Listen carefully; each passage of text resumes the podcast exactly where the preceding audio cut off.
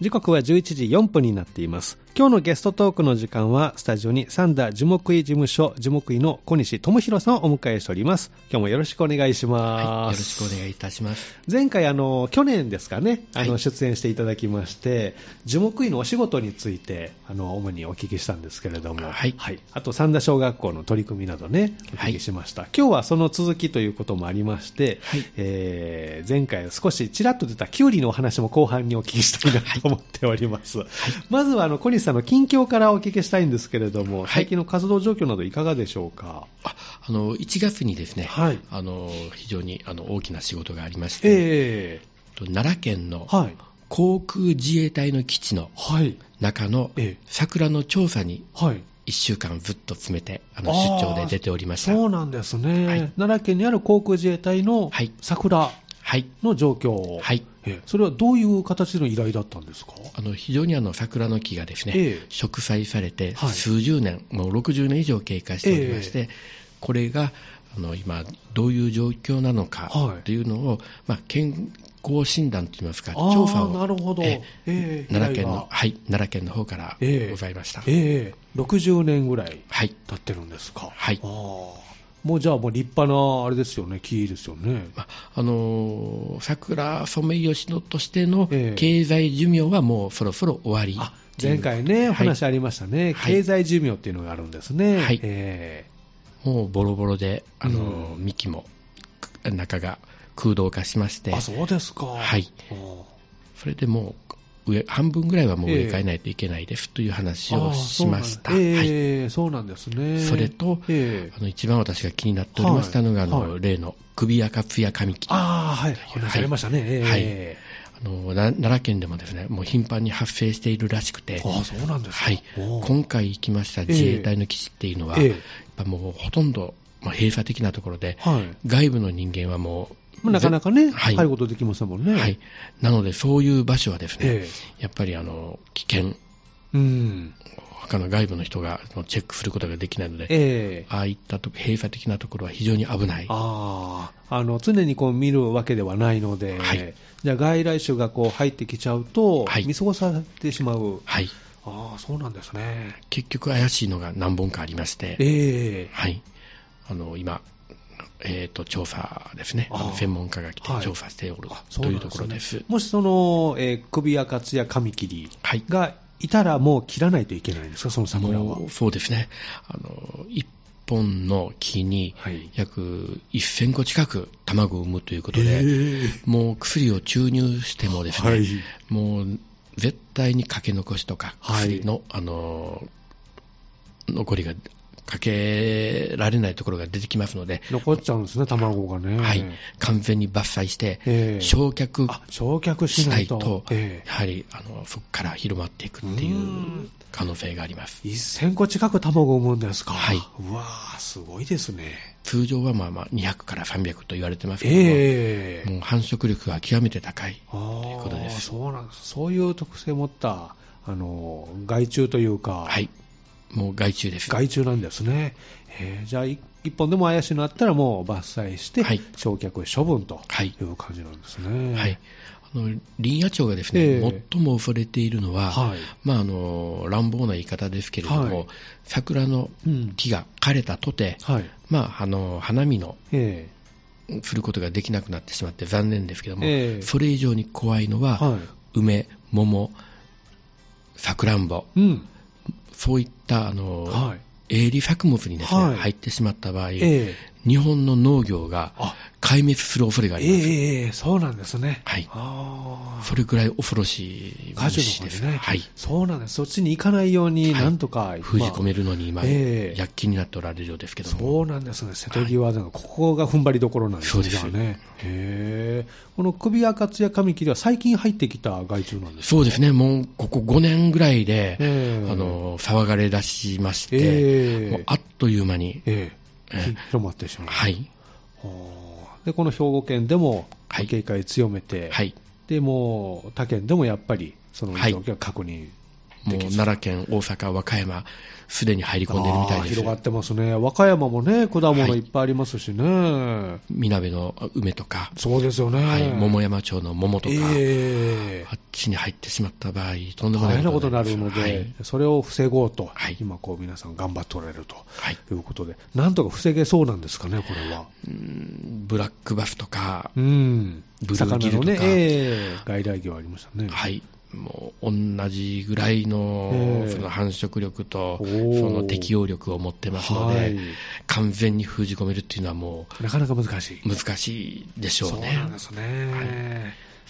少しでもまあ広がらないように、ええ食い止めるのが精一杯でああす。そうなんですね、そういったまあ依頼もあって、桜の確認をということで、じゃあ、半分ぐらいはなんとかはい大丈夫そう、そうですね、もう、といっても順番に植え替えていかないことには、うんやっぱりもう完全に寿命が、ええあの、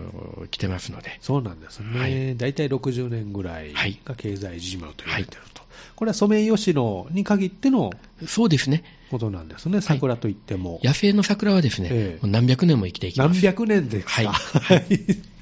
強いんですね。はい。あの、兵庫県にもですね、ええあの天然、国の天然記念物っはいて言われている、ええあ言われているが指定されています、え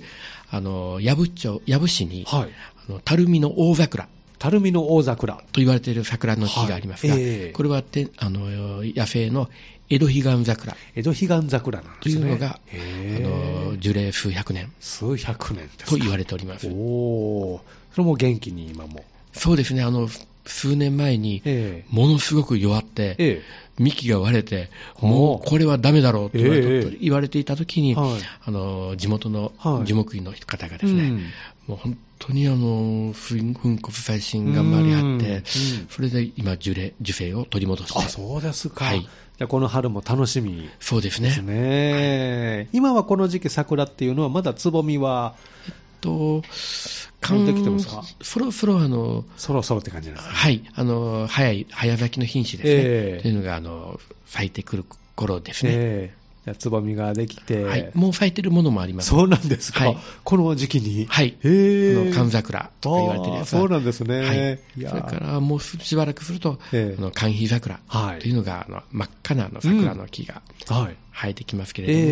えあのよく沖縄で1月にですね、はいあの桜が開花したとええいうニュースがはい流れてきますけども、ええあれは実はええソメイヨシノではありません。あ、そうなんですはいね。へー寒肥桜という、はい早咲きの、ええ桜なんですかは。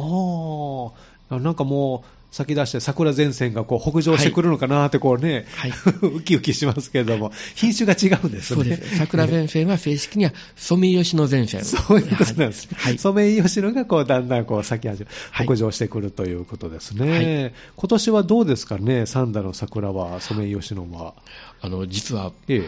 もういろんなですね、あええの昔からあの桜の開花予想ええというのが、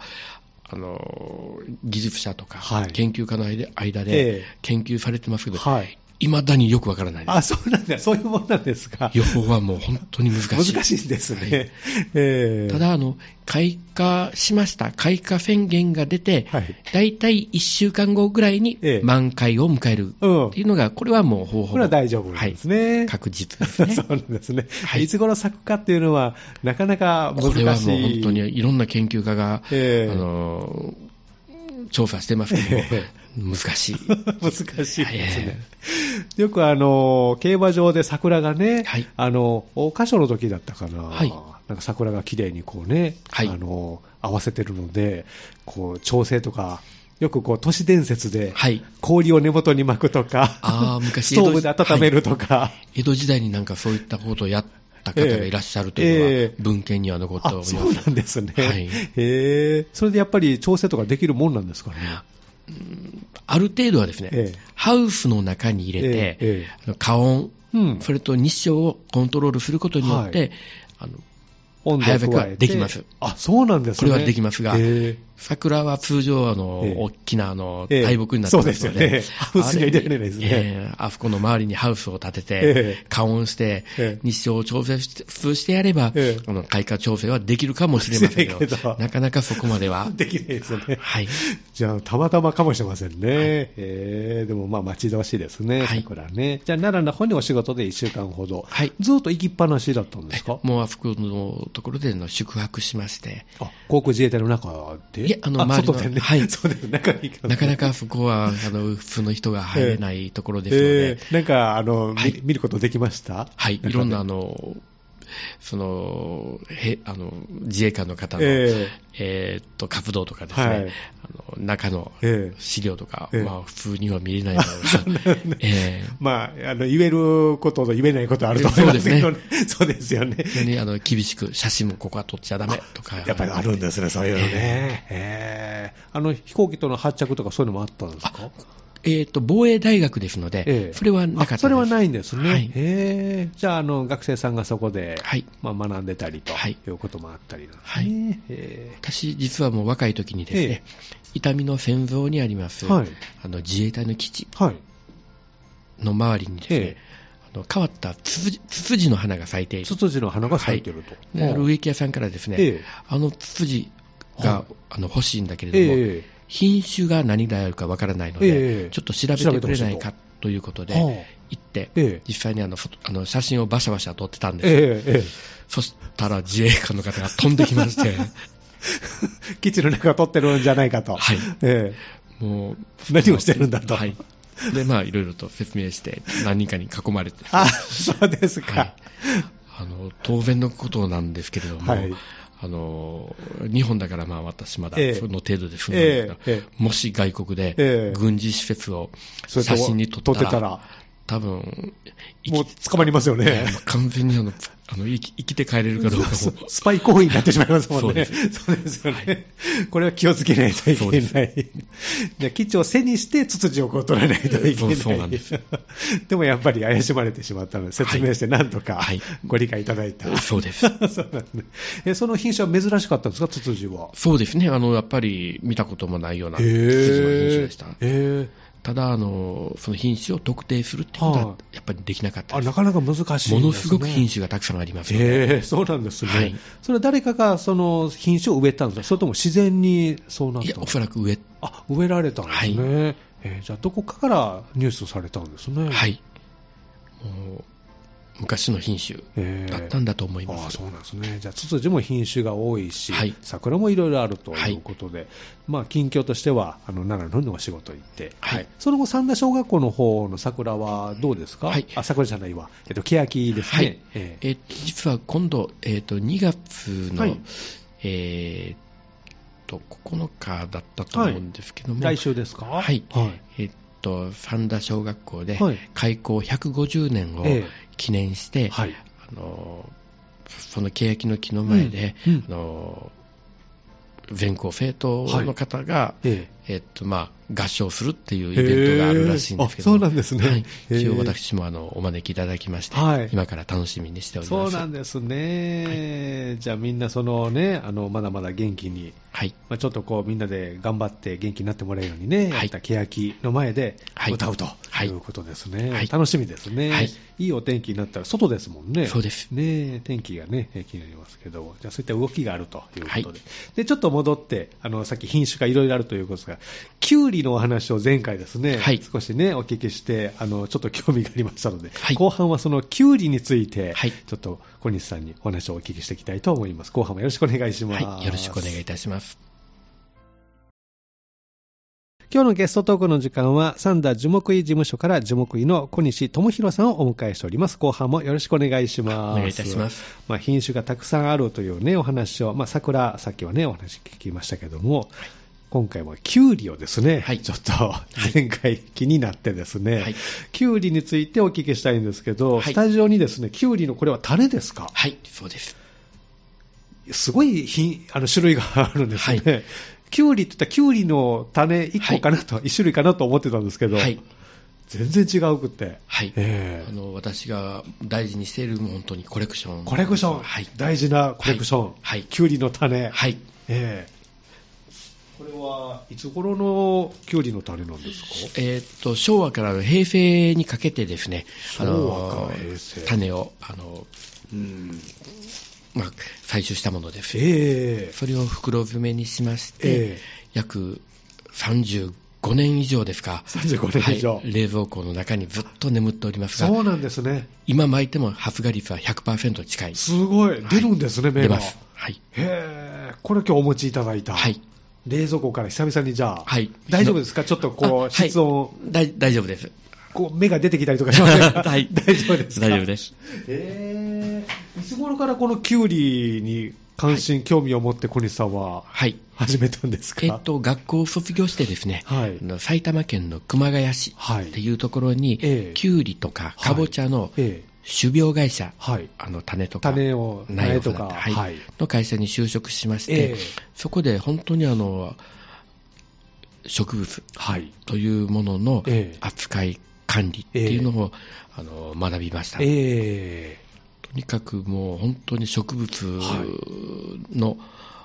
今でいうオタクの方うんうんがいえっぱいいばってまし、かりではい仕事中、えそれから仕事が終わってから、はいね、寮に住んでたんですけど、はい寮の中でも、え毎晩もお酒を飲みながらですね、ええはいそういったあの植物の,、はいあの話をずっとしておられるような方ばっかしでした。お ばっかりだったんですね、はいええ本当にあの関数を使ってですね、はいあのその次の植物の、ええあのこの種と、ええこの種を掛け合わせたものをうんまけば、うんこの確率で、ええこういったものが出現するはずだというあのほう関数を使っての出現予測とか、ええずっとあのやってはる人そもうなんですね。いらっしゃいましたええでそもそも小西さんも植物にも関心もあったし、はい興味はずっとお持ちだったんですよね。はい、えっと、そうですね、今まではあの花とか、えええーっと、そんなものばっかし作ってたんですけども、ええええ今度はあの野菜というのはですね、野菜、うん作って食べるっていうあうんの楽しみも増えてきまして、はいええあのすごくキュウリにあの傾倒していきました。はいなので、キュウリは本当にあの私の中では、ええあのそこそこ極めたお、掘り下げた植物だと思うんですけどもええそっちの方向に全部あの向けてしまったのえで、えええ他のトマトとかですね、はい白菜とかキャベツとかはのい作り方が全く分わかりません。からない、そうなんですか、そういうもんなんですか、はい、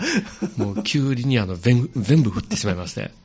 全力をもう、はいきゅうりに注いでいったと、はいこのハマるきっかけ、何かあったんですか、このやっぱりですね会社で、はい、最初の年の、はいあのーまあ、夏、仕事が終わってからですね、えあのみんなで農業会を、はいということえで、え畑で収穫したばっかりのえキュウリを、はいえまあ、それをあの酒の魚にしえて、ええまあ、食べようとはいはいでただきゅうりを切ったものにですね、はい味噌をつけたものを、味噌、はい、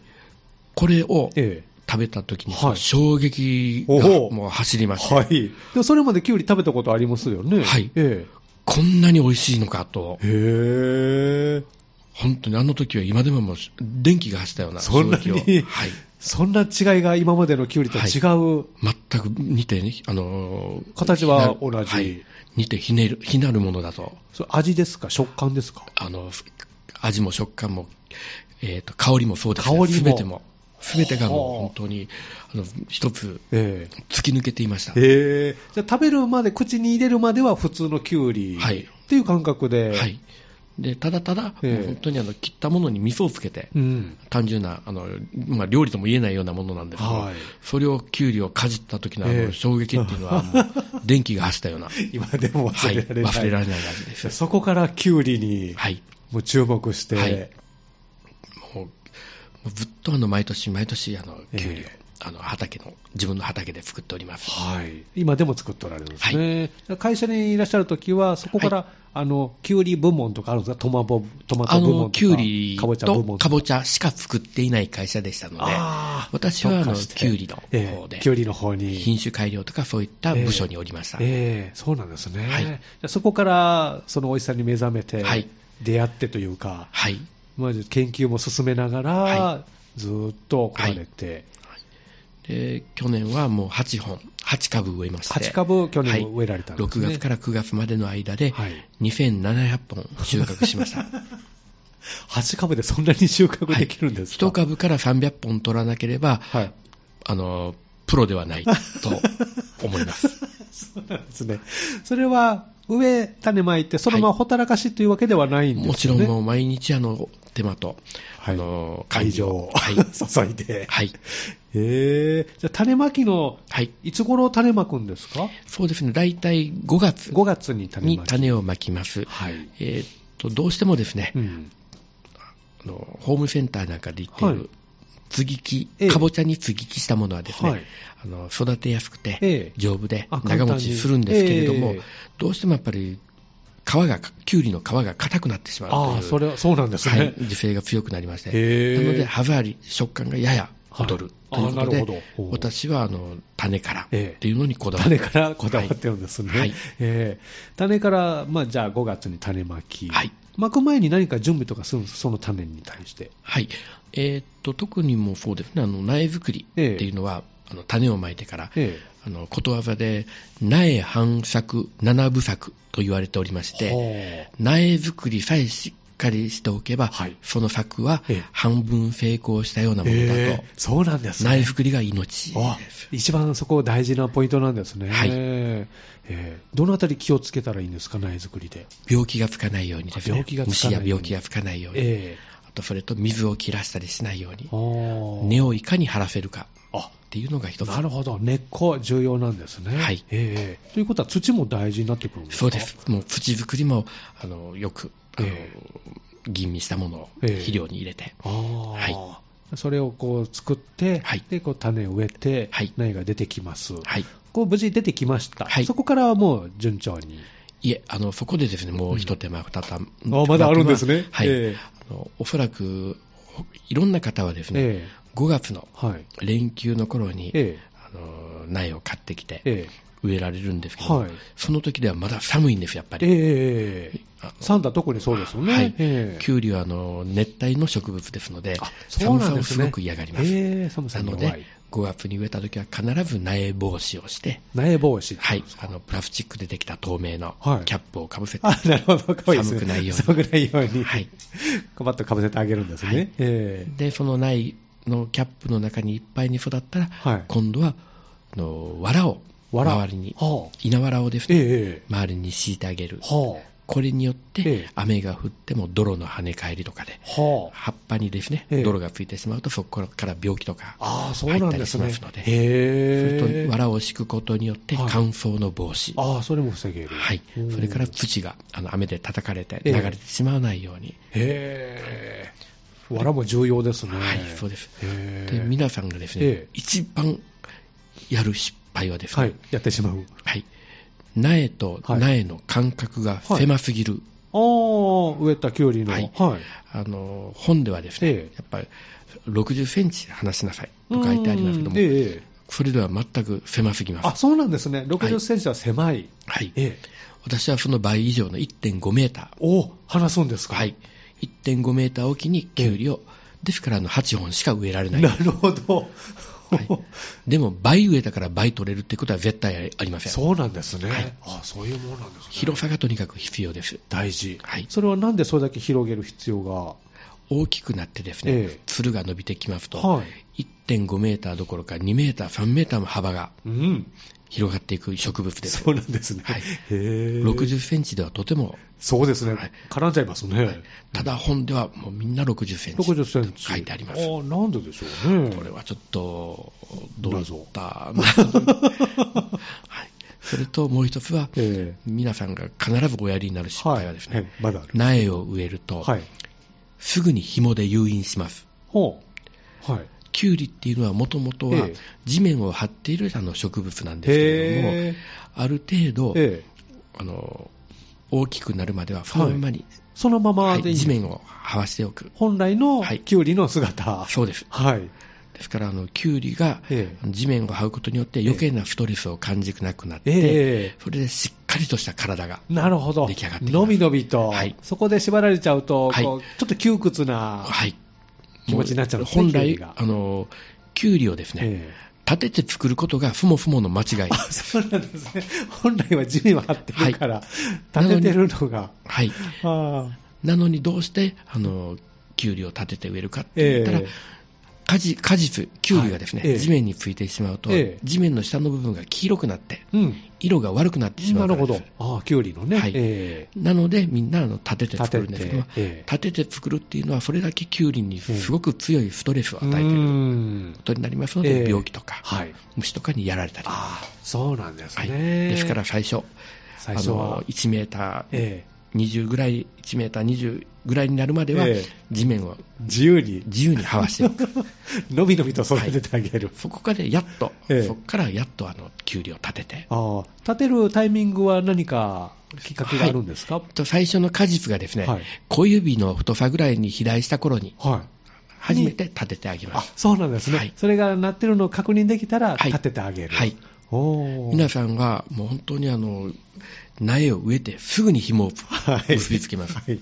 あれはやってはいけない、そういうイメージあります、写真もそうですはしいね、そうです、はいあれは実は間違いです、 そうなんですね、はいまずはこう自由に這わせてあげて、はいで果実が小指の先ぐらいのがちょこっとできたら、はいそこで初めて立ててあげると、はいあーこれ立てるには何かコツがあるんですかいやまあ、折らないようにですね、ええ丁寧にこゆっくりうと紐で湯がいつけて、はいあの仕立ててあげると、えあのその日のうちにですね、ええ葉っぱもええきれいに上の方を向いてあ展開して、そうなんですね、はい治ってきますので、へーあとはそこからはもええう水を切らさないように。あ今度、水が大事なんですね。ええ真夏の頃でうん1日にうんキュウリというのは6リットル水を吸います、すごい、そうなんですか。ものすごく水のいる植物です、はあ、なので水をもう本当に去年みたいなあんな猛暑はええ朝から晩まで1日あの水道そうですね、はい大変ですね、はい水道水道代がちょっと高くつきまし たが高くつきますね、はいえーじゃあ、水がとても大事なはい植物、はいあーお野菜なんですね、でそれをこう乗り切ったら、はいい、よいよ収穫、はいもうなり始めたら、もう止まらないんですかね、急にそうですね朝に50本朝に夕50方に50本夕方に50本はいもうただこれも一つですね、ええあのコツがありまして、はいどんなにあの綺麗なキュウリでもですね、うんその後の処置が悪かったら、はいもう本当に美味しくない、ええええクズみたいなキュウリになってしまえいー、ますそうなんですか、どうしたらいいんですか、朝ですね、はい、まだ気温が低い時に、はいキュウリをできるだけ早いこと収穫しまして、はいそこだすぐに冷蔵庫に入れて冷やす。すぐに冷蔵庫には入れいる、はいそのままに置いておくと、ええ自分の体温で、ええ